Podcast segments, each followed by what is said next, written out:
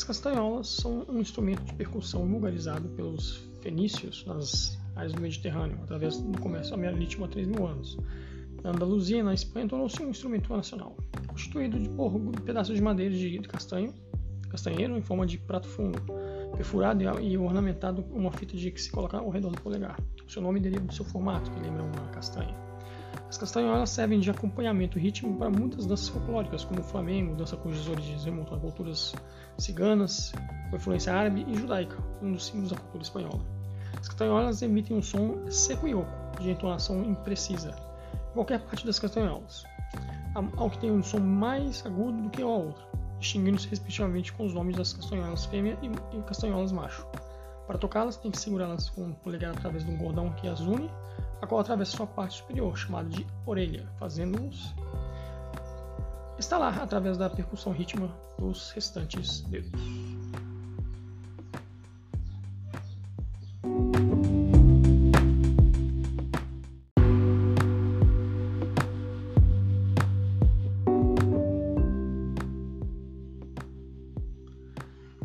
A pimenta preta, Piper nigrum, também conhecida como pimenta redonda e no Brasil como pimenta do reino, é uma das mais antigas especiarias mais conhecidas. É o produto agrícola de maior influência em eventos históricos, podendo ser traçado um paralelo com a importância do petróleo nos tempos modernos. Os seus grãos secos e moídos são muito usados na culinária de diversos países. Tem um sabor forte, levemente picante, proveniente de um composto químico chamado pepierina. O comércio da pimenta era bastante ativo no, no subcontinente indiano, de onde era trazido por mercadores muçulmanos para o ocidente, onde era distribuída por por genoveses e venezianos, historicamente seu valor chegava a ser tão alto que ele foi utilizado como moeda. A busca por essa especiaria foi uma das principais causas de expansão ao apogeu do Império Português no Oriente. Uma quinta de grãos de pimenta 60 kg mais ou menos chegou a valer na época 52 gramas de ouro.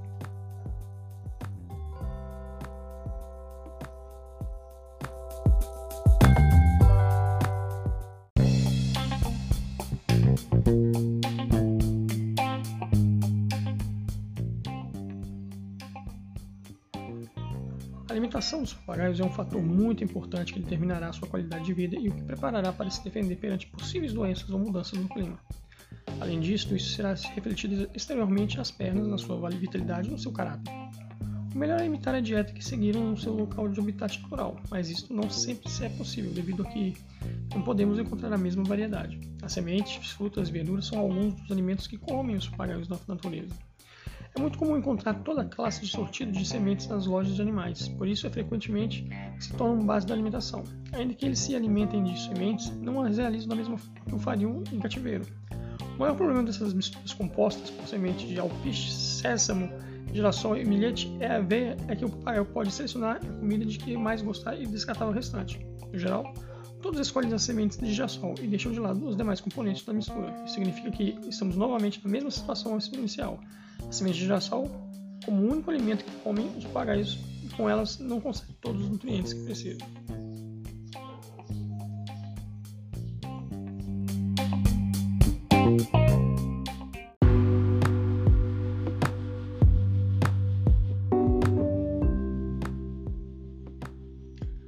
A impala é um antílope, membro da subfamília dos bovídeos, com cerca de 50 a 60 kg de peso. Vive em grandes manadas nas savanas e é especialmente comum no sul da África. Pode atingir velocidades de 90 km por hora e saltar cerca de 6 metros para fugir dos predadores. Tem, bom, tem boa visão e audição e reflexos rápidos. Prefere zonas onde exista fonte de água por perto, condições que pode ser desprezada caso a erva seja abundante.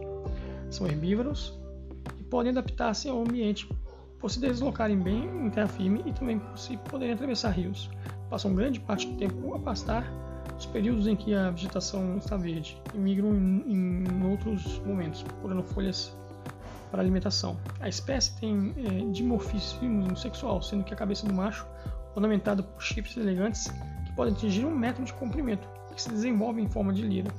A sua pelagem é castanho avermelhada, escurecendo no rosto e no dorso, sendo que no ventre, os queixados, a linha dos olhos e a cauda são brancos.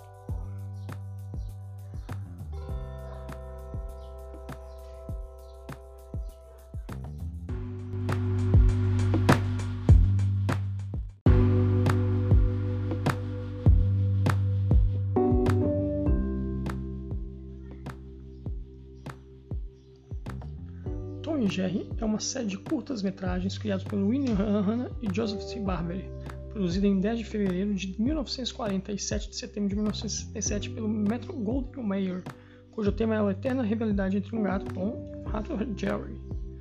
O centro da trama se baseia geralmente em tentativas frustradas do Tom de capturar Jerry e os causas e a destruição que se cumpre. Tom raramente consegue capturar Jerry, principalmente por causa das habilidades do engenho ratinho e também por causa da sua própria estupidez. As perseguições eram eletrizantes e sempre vinham acompanhadas de boa trilha sonora. Também eram utilizadas diversas armadilhas e truques que no final não davam resultado satisfatório, como bombas e ratoeiras, coisas que eram fundamentais na rivalidade entre o gato e o rato. Alguns personagens também marcam presença na trama, como o Bulldog Spike e o rival Tom, o gato Butch.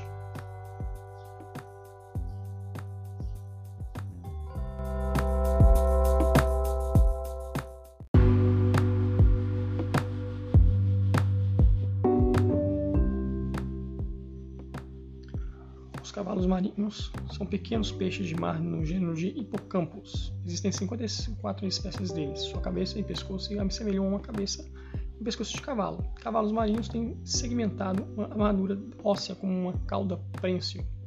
Os cavalos marinhos costumam habituar águas rasas, tropicais e temperaturas em todo o mundo. Ao contrário de qualquer outro animal do mundo, os cavalos marinhos machos ficam grávidos. As fêmeas inserem seus óvulos através de seu oviduto na bolsa de ninhaça ninhada do macho. O macho se sacode para colocar os ovos na posição. Uma vez que todos os ovos são inseridos, o macho vai para um coral ou algo próximo e agarra com a cauda que para esperar a gestação, que pode durar várias semanas. Quando chegar a hora de dar a luz, ele, ele contorcerá o corpo em contrações até que os filhotes nasçam, às vezes para por um período de minutos ou horas. Cavalos marinhos do bebê se prepara a essas conversões miniaturas dos seus pais.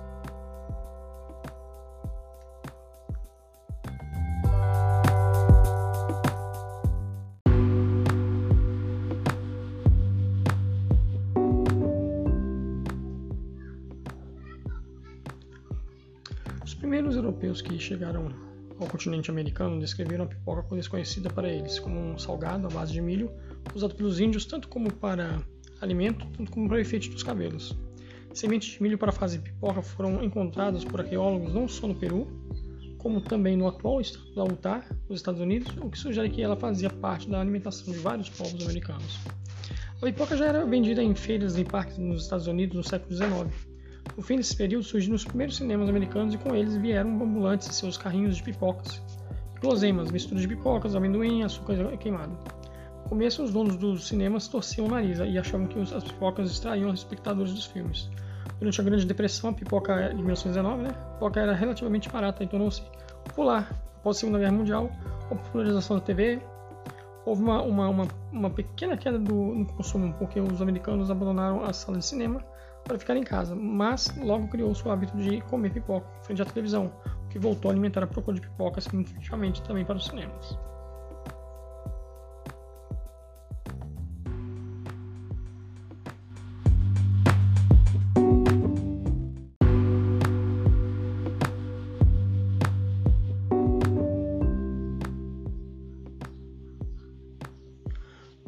D'Arc nasceu em 1412 na França. Ela teve uma infância normal, mas em 1424 ela começou a ter visões misteriosas. Santa Catarina, São Miguel e Santa Margarida vieram a Joana em suas visões com mensagens diferentes. Eles disseram que ela deveria apoiar o rei Carlos VII e ajudar o seu país a se livrar dos ingleses. Sem treinamento militar, Joana convenceu o corado príncipe Charles de Valois a permitir que ela liderasse um exército francês até a cidade de Orleans onde alcançou uma importante vitória sobre os ingleses e seus aliados franceses, os Burgúndios. Joana era reverenciada pelos franceses, mas os ingleses a consideravam herege. Uma vez Joana foi capturada pelos Burgúndios e trocou Joana pelos ingleses por dinheiro. Durante seu aprisionamento e o julgamento, Joana permaneceu em silêncio, apesar, de questionado, apesar do questionamento contínuo.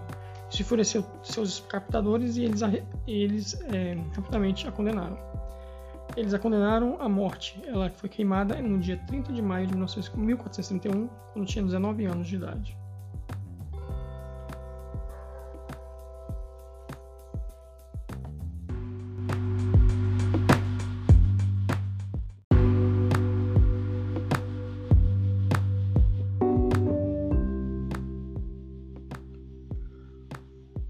Açafrão é extraído dos estigmas de flores de Crocus sativus, uma planta das famílias das iridáceas. É utilizado desde a antiguidade como especialista, principalmente na culinária do mundo mediterrâneo.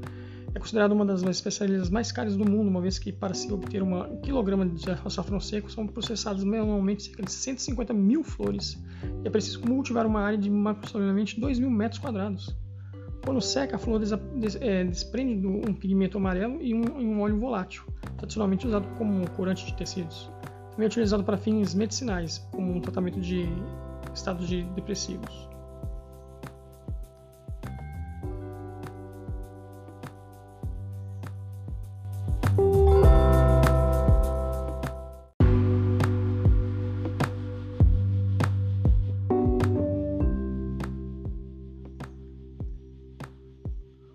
Equipe científica conseguiu recentemente determinar a sequência do genoma dos polvos, animal marinho tão fascinante quanto complexos.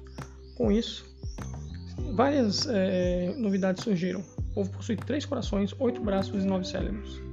O sangue dele azul é considerado real porque por ele corre cobre e não ferro, como no sangue humano, o que explica o, a vermelhidão. Cada tentáculo no polvo possui um cérebro todos alinhados com uma espécie de cérebro comandante.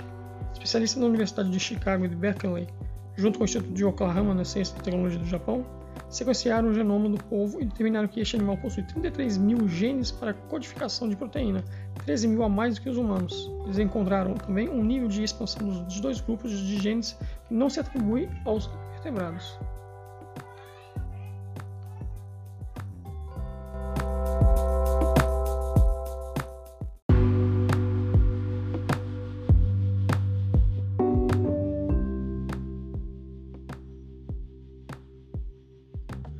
Maria da Penha Maia Fernandes, de Fortaleza, Ceará, nasceu em 1945, é uma farmacêutica brasileira que lutou para que o seu agressor viesse a ser condenado. Em 1983, seu marido, o economista e professor universitário colombiano Marco Antônio Heredia Viveiros, tentou matá-la duas vezes. Na primeira vez, atirou simulando um assalto. Na segunda, tentou eletrocutá-la enquanto ela estava tomando banho.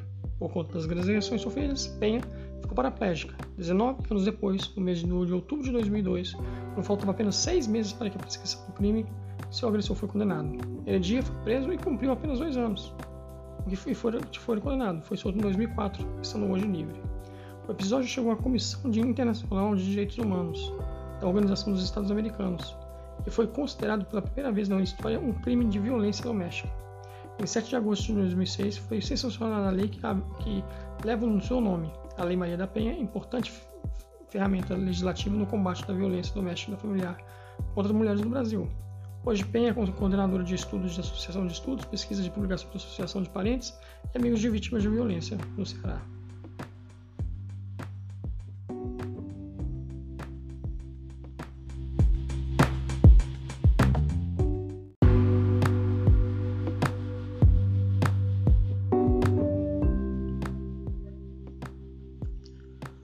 Rato topeira pelado, também conhecido como filhote de areia, é um roedor nativo da, da parte da África Ocidental. O rato topeira pelado é notável por sua longevidade e sua resistência ao câncer e à prisão de oxigênio. A pele dos ratos topeiras nus carece de neurotransmissores em suas fibras sensoriais cutâneas. Com resultado, os ratos topeira e pelados não sentem dor quando expostos a ácidos ou compaicicidas.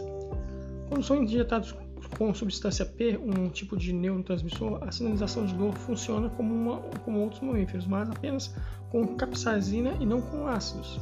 Propõe-se isso seja uma adaptação animal que vive em altos níveis de dióxido de carbono devido aos espaços poucos ventilados que causariam um acúmulo de ácido nos tecidos do corpo.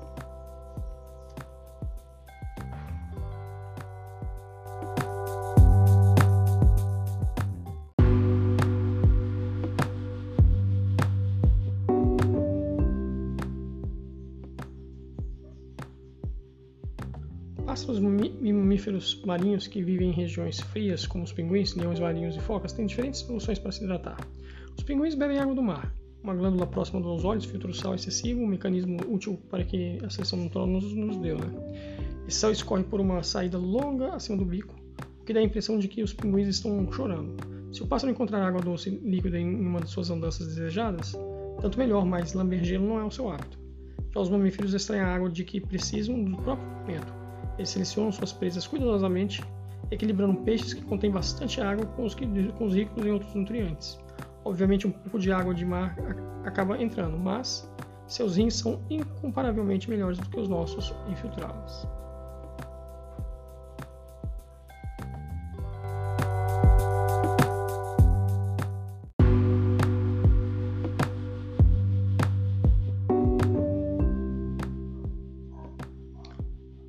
Debutante é a palavra, é a palavra usada para designar adolescente que completa uma 15 anos de idade. A palavra vem do francês debutante, que significa iniciante ou estreante. O baile de debutantes é um rito de passagem realizado regionalmente quando a jovem completa 15 anos. Completando o 15º aniversário de uma mulher, pedia-se uma, uma linda festa de comemorações, onde ela seria apresentada oficialmente à sociedade, começando assim uma nova fase da sua vida. A partir do seu debut, a jovem moça passava a, frequentar reuniões sociais, a usar roupas mais adultas e tinha permissão para namorar. Normalmente na recepção, desculpe, na recepção do, dos convidados, a garota usava um vestido bonito e simples, cheio de detalhes infantis, e depois da meia-noite usava um lindo vestido de gala para dançar a valsa com seu pai, tudo para representar que ela deixava de ser menina para se tornar uma mulher. A cerimônia de uma festa tradicional de debutantes segue uma estrutura bem determinada e cheia de simbolismos. Os símbolos normalmente giram em torno do processo de amadurecimento da jovem. Os principais momentos simbólicos da cerimônia de debutantes são a valsa e o momento do anel de debutante.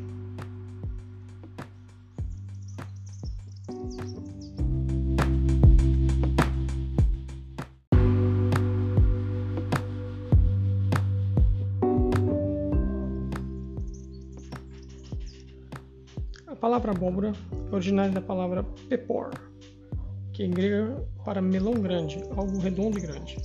As abóboras são cultivadas em todo o mundo por várias razões, desde propósitos agrícolas, como ração de animal, até vendas comerciais e ornamentais. Dos sete continentes, apenas a Antártida é incapaz de produzir abóboras. A abóbora tradicional americana usada para o Halloween, Dia das Bruxas, é uma variedade do, do, do campo de Connection.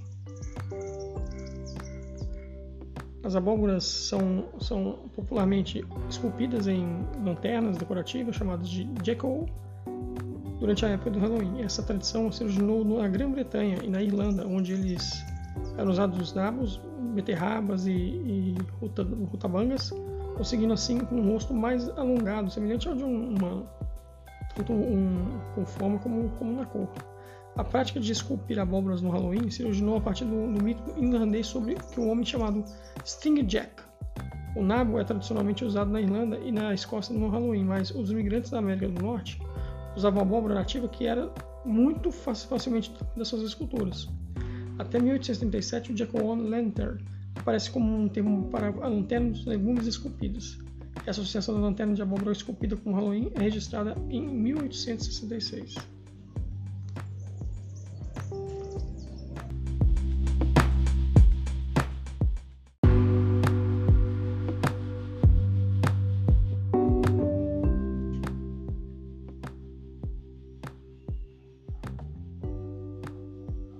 Uso político do termo esquerda e direita é referenciado à Revolução Francesa em 1789, quando os liberais girondinos e os extremistas jacobinos sentaram-se respectivamente à direita e à esquerda do Salão de Assembleia Nacional. Os direitistas pregavam uma revolução liberal, a abolição dos privilégios da nobreza e estabeleceram um direito de igualdade perante a lei. Os esquerdistas também defendiam o fim dos privilégios para a nobreza, e claro, mas eram, eram favoráveis a um regime centralizador.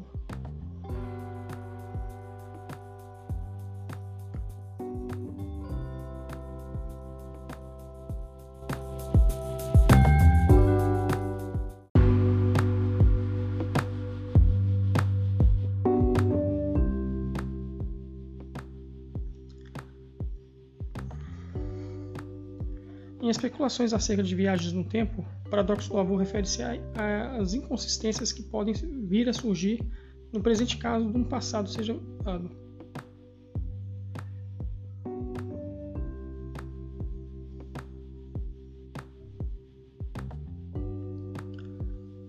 Em especulações acerca da viagem no tempo, o paradoxo do avô refere-se às inconsistências que podem vir a surgir no presente caso de um passado seja mudado por exemplo, uma viagem do passado pode impedir que essa mesma viagem seja possível ao mesmo que a viagem exista.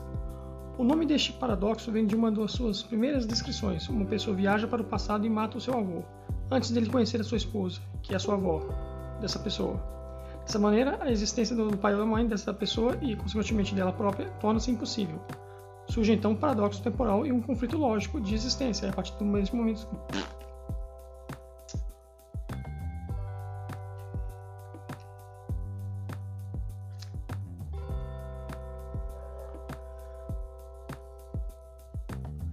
especulações acerca de viagens no tempo, o paradoxo do avô refere-se às inconsistências que podem vir surgir no presente caso do passado seja mudado. Por exemplo, uma viagem ao passado pode impedir que esta mesma viagem seja possível, mesmo que ela exista. O nome deste paradoxo vem de uma de suas primeiras descrições. Uma pessoa viaja para o passado e mata o seu avô, antes dele conhecer a sua esposa, que é a avó dessa pessoa. Dessa maneira, a existência do pai ou a mãe dessa pessoa, e consequentemente dela própria, torna-se impossível. Surge então um paradoxo temporal e um conflito lógico de existência, a partir do momento que se alteram os acontecimentos do passado responsáveis pela sua existência.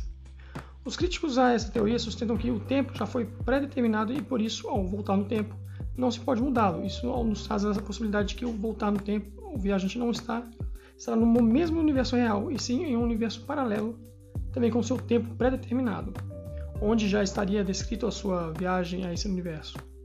Esse universo seria como espelho e seus habitantes são como os mesmos do nosso universo. Quer dizer, que ao matar o seu avô nesse, no outro universo, o viajante não causaria mal algum à existência de seus pais, à sua existência.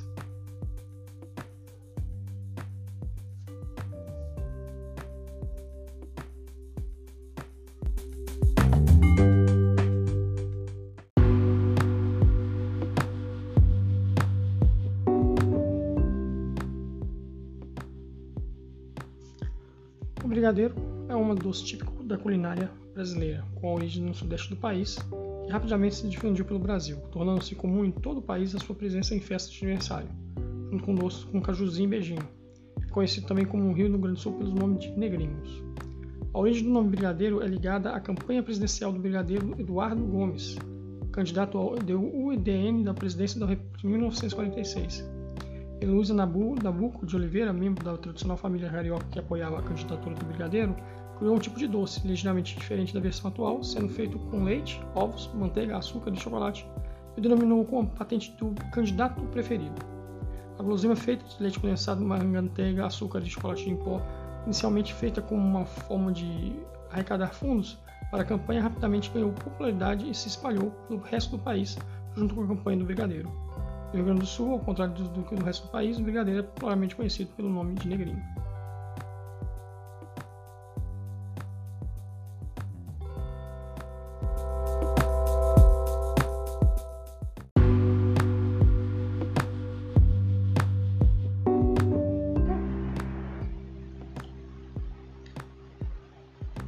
A história dessa famosa e popular marca tem sua origem em 1945, quando Marcel Bic um ex-gerente da produção de uma fábrica de, de, tintas comprou uma fábrica nos arredores de Paris e, em sociedade com Edouard Balfe, começou a produzir peças para canetas de tinteiro e lapiseiras. A dupla fabricava inicialmente para terceiros, entre elas a famosa marca francesa Waterman. À medida que o negócio de peças para instrumentos de escrita começou a crescer, o desenvolvimento da esferográfica avançava, tanto na Europa como nos Estados Unidos, e Marcel viu o enorme potencial desse novo instrumento da escrita. Depois de obter os direitos dos, das patentes para uma esferográfica criada em 1935 pelo inventor húngaro Ladislau Biro, que estava refugiado na Argentina, melhorou seu processo de produção e introduziu em dezembro de 1950 suas canetas confiáveis e a preço acessível na Europa, chamando-as de PIC, Cristal Ballpoint, uma abreviação rápida e fácil do seu sobrenome. Como pretendia exportar o produto para os Estados Unidos, o H no final foi suprimido.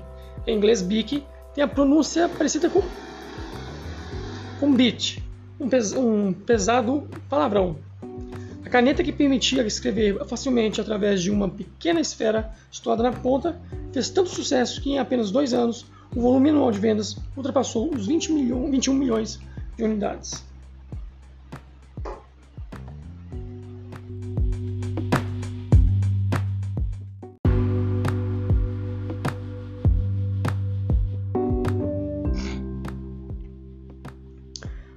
Aliança é um anel usado para simbolizar um compromisso e a união afetiva entre duas pessoas que se amam totalmente e verdadeiramente, símbolo do romance. Normalmente é usado para indicar que o, que o utilizador é casado. O anel ou aliança surgiu entre os gregos e romanos, tendo provavelmente por origem um costume hindu de usar um anel para simbolizar o casamento. Os romanos acreditavam que no quarto dedo da mão esquerda passava uma veia vena amoris, que está diretamente ligada ao coração, costume culturalmente seguido até os dias de hoje. Nisso, a aliança era tida como um certificado de propriedade da noiva ou da compra da noiva, indicando que a mesma não estava mais disponível para outros pretendentes. A partir do século IX, a igreja cristã adotou a aliança como um símbolo de união e fidelidade entre casais cristãos. Muitas crenças nasceram então, como por exemplo o facto de escoceses dizerem que a mulher que perde a aliança está condenada a perder o marido.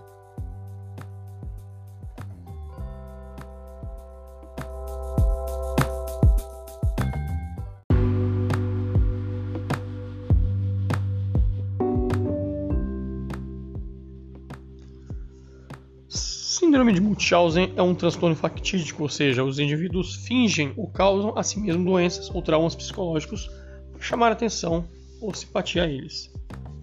A síndrome de Munchausen é uma doença psiquiátrica em que o paciente, de forma compulsiva, deliberada e contínua, causa e provoca ou simula sintomas de doenças, sem que haja uma vantagem óbvia para tal atitude que não seja a de obter cuidados médicos e enfermagem. Na síndrome de Munchausen, a pessoa afetada exagera ou cria sintomas nelas mesmas para ganhar atenção, tratamento e simpatia. Em alguns casos extremos, pessoas com essa síndrome estudam a fundo algumas doenças para conseguir produzir os sintomas com maior precisão.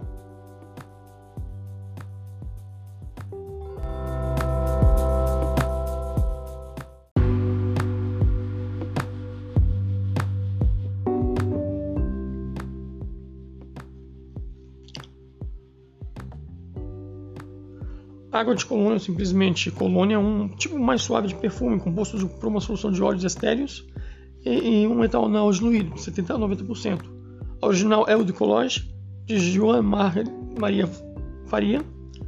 Contém entre 4 a 8% de óleo de perfume, ao passo que as conhecidas águas de colônia atuais contêm entre 3 a 4% de óleo de perfume. A colônia deve ser o nome à cidade de Colônia, ou Alemanha, onde foi criada. A água de colônia original foi criada pelos pelo italiano John Maria Faria, início do século XVIII. Este novo aroma era bastante inovador, pois se tratava de uma fragrância muito fresca em contraposição aos aromas muito fortes que já se usavam na época.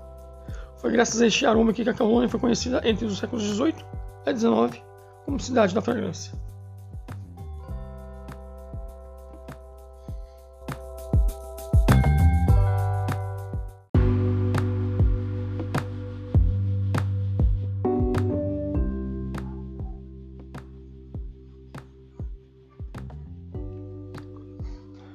Países do mundo possuem uma língua considerada principal, por mais que dentro de cada um possa ser coladas várias línguas.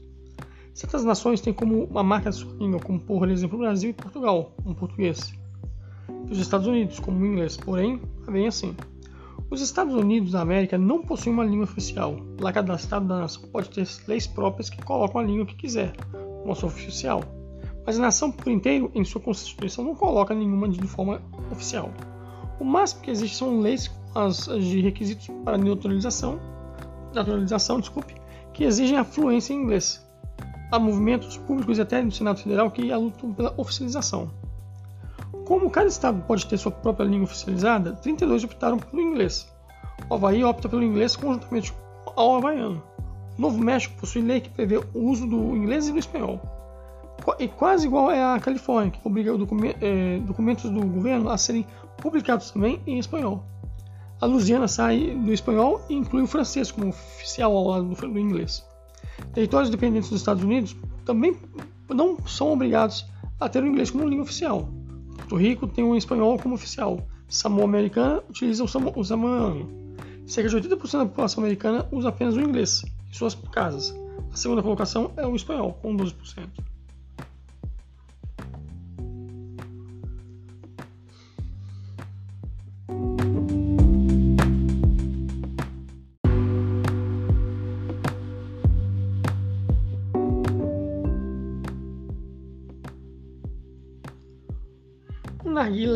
É um instrumento de haste única ou múltipla para vaporizar e fumar o tabaco aromatizado chamado shisha, ou às vezes cannabis, cujo vapor ou fumaça é passado por uma bacia de água, geralmente à base de vidro, antes da inalação. A palavra hokabi é um derivado da hookah, termo hindu fora de sua região natal, o narguilé ganhou popularidade em todo o mundo, especialmente em, entre os mais jovens, em grande parte do devido aos imigrantes do Levante, onde é especialmente popular. Você ainda enfrenta os mesmos riscos de saúde de usar um narguilé para fumar devido à natureza tóxica dos produtos químicos, tabaco carbonizado e outros produtos químicos.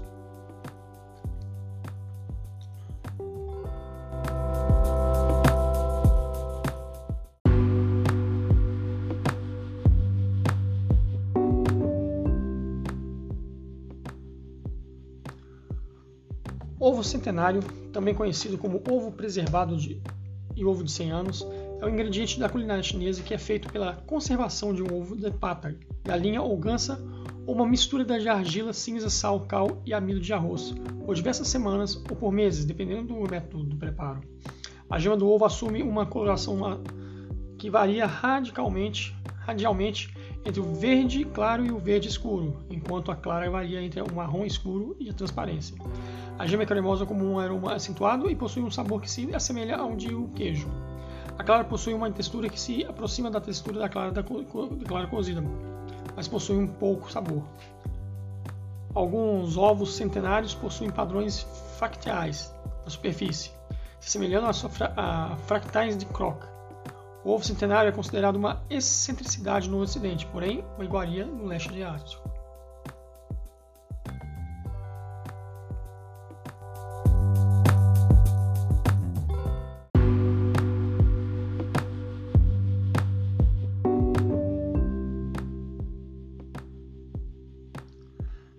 velocidade da luz é muitas vezes mais rápida que a velocidade do som. Por esse motivo, vemos o clarão de um relâmpago e somente depois ouvimos o trovão. Isso acontece porque a velocidade da luz é muito superior à velocidade do som. A velocidade da luz é de aproximadamente 300 mil km por segundo e a velocidade do som atinge cerca de 340 metros por segundo. O barulho do trovão é, é uma onda sonora é, produzida pelo movimento das descargas elétricas na atmosfera, que pode acontecer de três maneiras: entre a nuvem e o solo, entre o solo e a nuvem e entre as nuvens.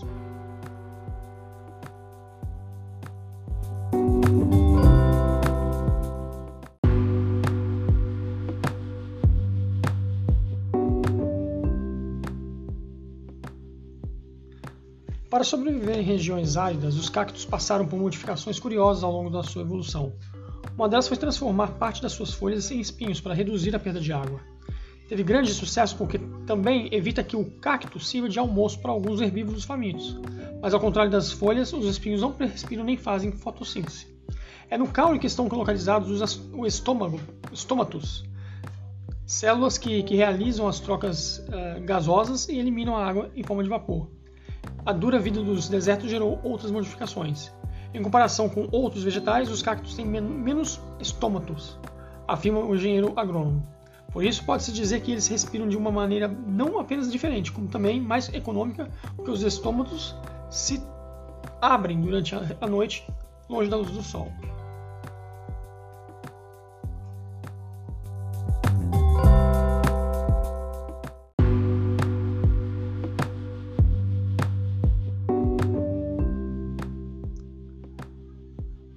Alexander Graham Bell foi um inventor, cientista e engenheiro escocês que é acreditado por patentear o primeiro telefone prático.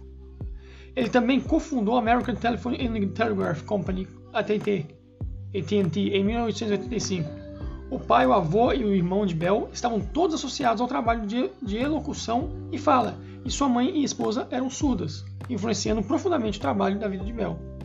Sua pesquisa sobre a audição e fala o levou a experimentar dispositivos auditivos, que culminou com Bell recebendo a primeira patente nos Estados Unidos para o telefone, em 7 de março de 1876.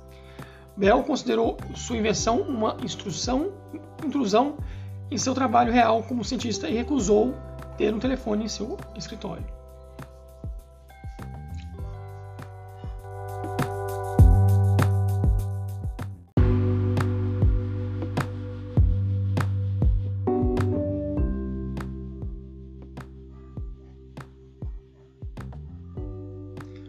Caçador de Missouri recebeu ordens de assistir mensalmente o filme Bambi, como parte de sua sentença por matar ilegalmente centenas de cervos.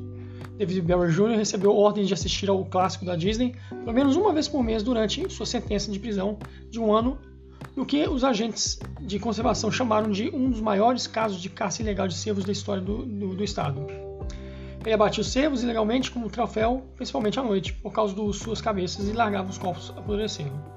Barry também foi condenado a 120 dias de prisão no condado de Barlow por causa de uma violação da liberdade condicional por parte de, porte de armas.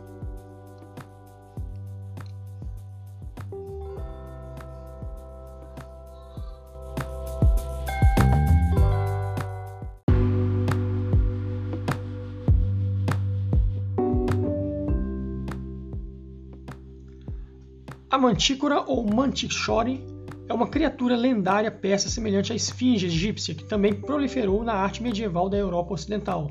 Tem a cabeça de um humano, o corpo de um leão e uma cauda de espinhos venenosos semelhantes a espinhos de porco-espinho, enquanto outras representações têm a cauda de um escorpião. Existem alguns relatos de que os espinhos podem ser disparados como flecha, tornando a mantícora um predador letal.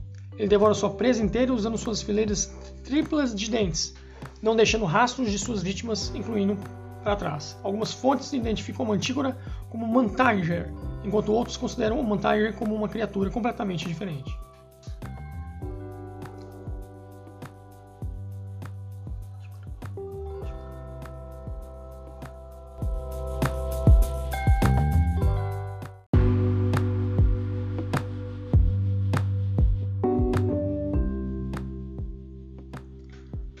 Pablo Ruiz Picasso foi um pintor espanhol, escultor, ceramista, cenógrafo, poeta e dramaturgo que passou a maior parte da sua vida na França. Período de azul, de 1901 a 1904. As pinturas predominantemente eram tons azuis, azul, com caráter melancólico.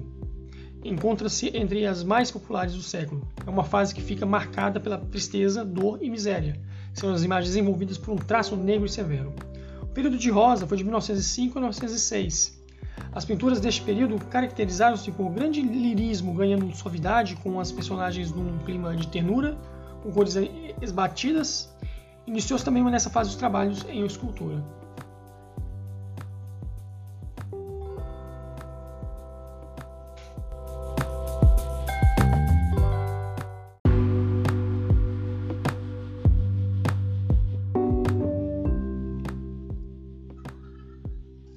Melhor do mundo em fazer vários nadas? Se morasse na Coreia do Sul, você talvez seria um ídolo por conta disso. A artista visual sul-coreana Yup Yang é, criou uma competição de fazer nada. Ela explica quando teve uma sofria de uma síndrome, ficava muito ansiosa por não fazer nada. Então pensou que seria melhor não fazer nada com muitas pessoas.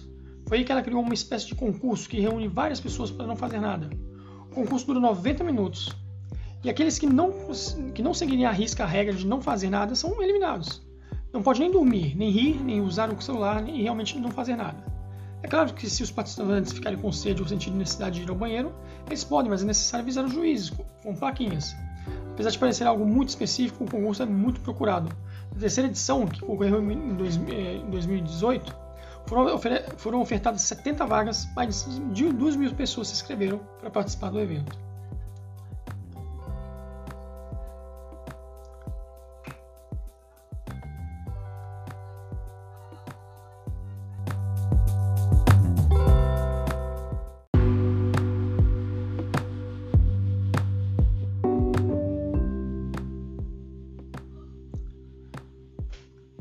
Shilajit, ou mumijo, é o resultado de um longo processo de decomposição de matérias vegetais e minerais, ricos em nutrientes, que se desenvolve ao longo dos séculos a partir da lenta decomposição das plantas, principalmente do Himalaia. Trata-se de uma substância pegajosa e preta, provavelmente das rochas, proveniente das rochas altas de cadeias montanhosas, que era tradicionalmente originado na Índia e no Tibete, embora agora seja encontrado em muitos outros países. O shilajit é feito de, de humus, 60 a 80%, e matérias orgânicas de plantas que foram comprimidos por camadas de rochas ao longo do tempo. As temperaturas mais quentes no verão de derretem o estilagem, fazendo com que ele escorra pelas rachaduras das, das, das rochas. O silagite é uma substância natural que oferece diversos benefícios à saúde. A sua combinação de minerais orgânicos, ácidos úmicos e fúlficos, aminoácidos, carbono 60, antioxidantes à base de plantas e muitos outros ácidos orgânicos o diferencia de qualquer outro suplemento de minerais. Há muito tempo ele é utilizado de medicina como um rejuvenescedor natural, antioxidante, adaptógeno e afrodisíaco.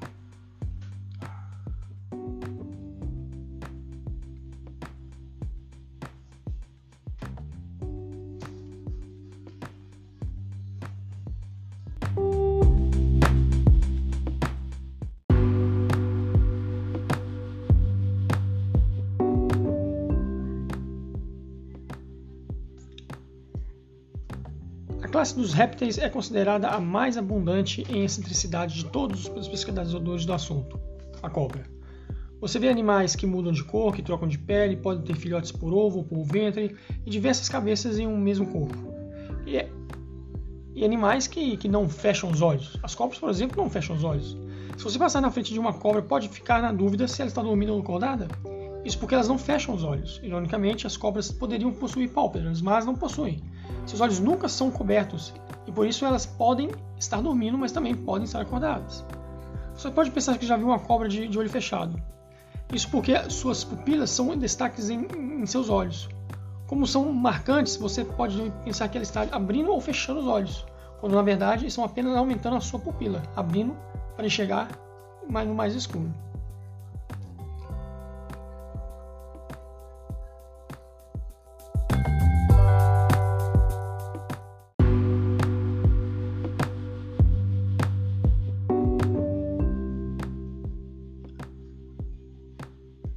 Não é de hoje que os bigodes dos gatos despertam o fascínio e a curiosidade das pessoas. Afinal, por que os gatos têm bigodes e para que servem esses pelos espetados na face? Além de embelezar e dar aquele charme, os bigodes têm funções muito importantes capazes de orientar e proteger os felinos em diversas situações. Poderíamos dizer que eles servem como um GPS ou um radar para os gatos. Através deles, o felino pode, pode perceber e sentir o mundo ao, ao redor de outra forma. A maioria das peles dos pelos dos gatos estão sobre o lábio superior, mais conjuntos menores de pelos sensoriais ficam na área da sobrancelha ao longo do queixo.